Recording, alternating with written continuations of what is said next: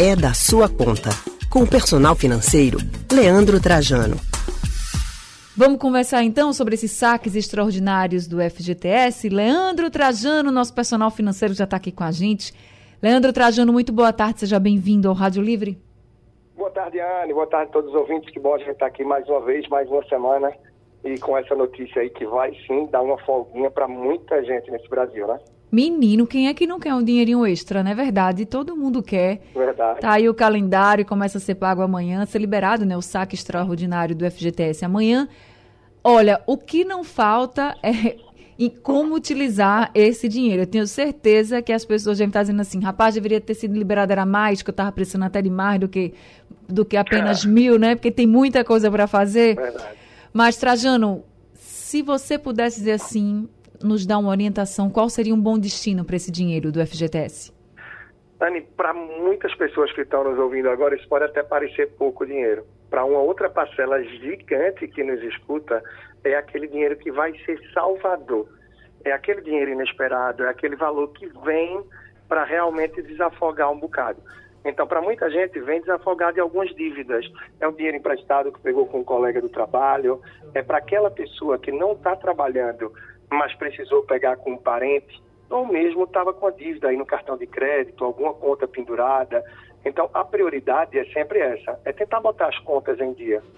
Agora, claro, se o buraco for muito maior, a dívida for muito maior, não adianta você querer colocar esses mil reais lá, porque é como se estivesse colocando aí no buraco profundo, no buraco negro. Então, se você está devendo um valor muito maior do que isso, e não tem como retomar o fluxo de pagamento no próximo mês, por exemplo, talvez não vá adiantar. Então, Aí a pessoa muito... faz como?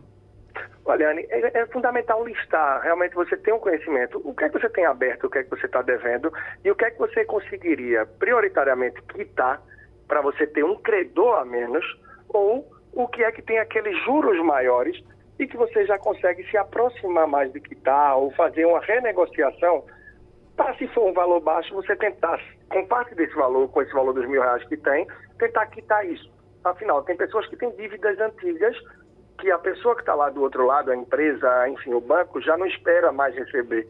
Então, se você chega agora para quitar e limpar o nome, está tranquilo e ter acesso ao crédito, é uma alternativa. Então, prioritariamente é isso. É tentar quitar dívidas, estar tá em dia, está ok, está organizado. E... Sabe o que, é que eu fico pensando, Trajano, você falando assim? É que a pessoa pode ter várias dívidas que ultrapassem esse valor e não consiga quitar nenhuma. Aí você tem alguma orientação para quem está nessa situação? Ótimo, Ana. E nesse sentido, o que é, que é ideal? É você tentar você tentar fazer contato com o credor, não é com a instituição financeira, com o banco, operadora de cartão, para ver o que é que pode ser feito para que esse mil reais não seja jogado fora também. É o que eu vinha dizendo. Imagina uma pessoa que já tem aí uma dívida que era de 3, 4 mil reais, hoje isso se tornou 10.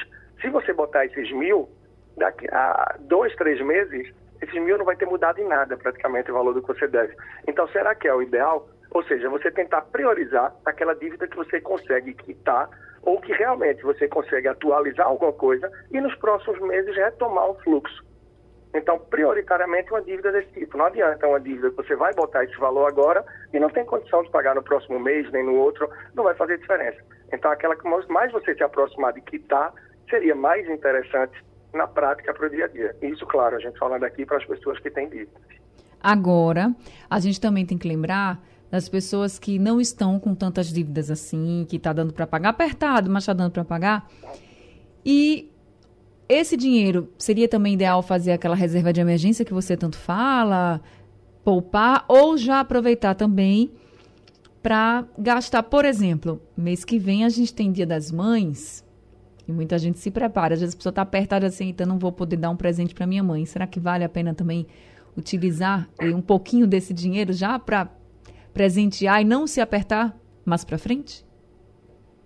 Olha, você me bota numa situação difícil, viu? que minha mãe não esteja ouvindo agora. Olha, é, se a pessoa realmente está com dificuldade, não consegue tirar esse presente do Dia das Mães do mês, vale refletir se é a melhor coisa tirar com esse valor extra que está caindo. Eu acho que a mãe vai entender, talvez muito mais do que o presente, que vai ser a presença de nesse dia poder estar junto e estar respirando bem financeiramente falando também. Então eu acho que essa é uma alternativa. Mas uma questão interessante é essa também. Muita gente, Anne, termina dizendo, olha, eu não devo nada, estou com as contas em dia, eu uhum. não vou uhum. tirar esses mil reais, não. Eu vou deixar ele lá, porque lá no futuro isso pode me ajudar. O problema é que esse futuro pode ser daqui a dois, três meses você precisar de 500, 600 ou de mil reais e você não ter como tirar do seu mês e nem ter essa, essa reserva. Então, o que é que termina sendo interessante? Para quem não tem reserva, sim, tirar esse valor para dar esse pontapé inicial, para ter esse respiro. Afinal, é, a maioria das pessoas sabem, o FGTS não é algo fácil de ser acessado.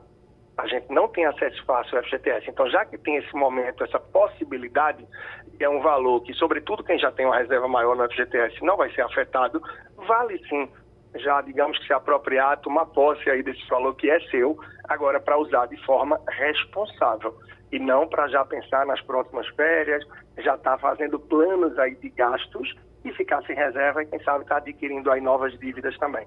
Gastar de forma inteligente e equilibrada é essencial também para esse valor.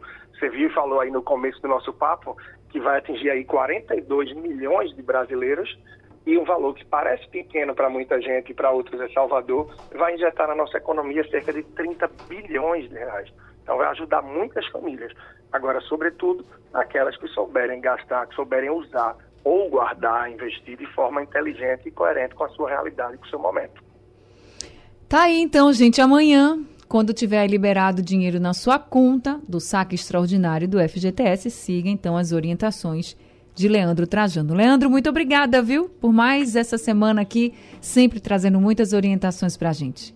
Obrigado, Anne. Sempre à disposição. Até a próxima terça. Quem quiser acompanhar mais, lá no Instagram, Personal Financeiro. Só procurar Personal Financeiro, sempre tem muitas dicas e podem mandar dúvidas também, que é sempre um prazer atender os ouvintes que nos acompanham aqui. Um grande abraço, Anne, a todos os ouvintes, a todos aí no estúdio.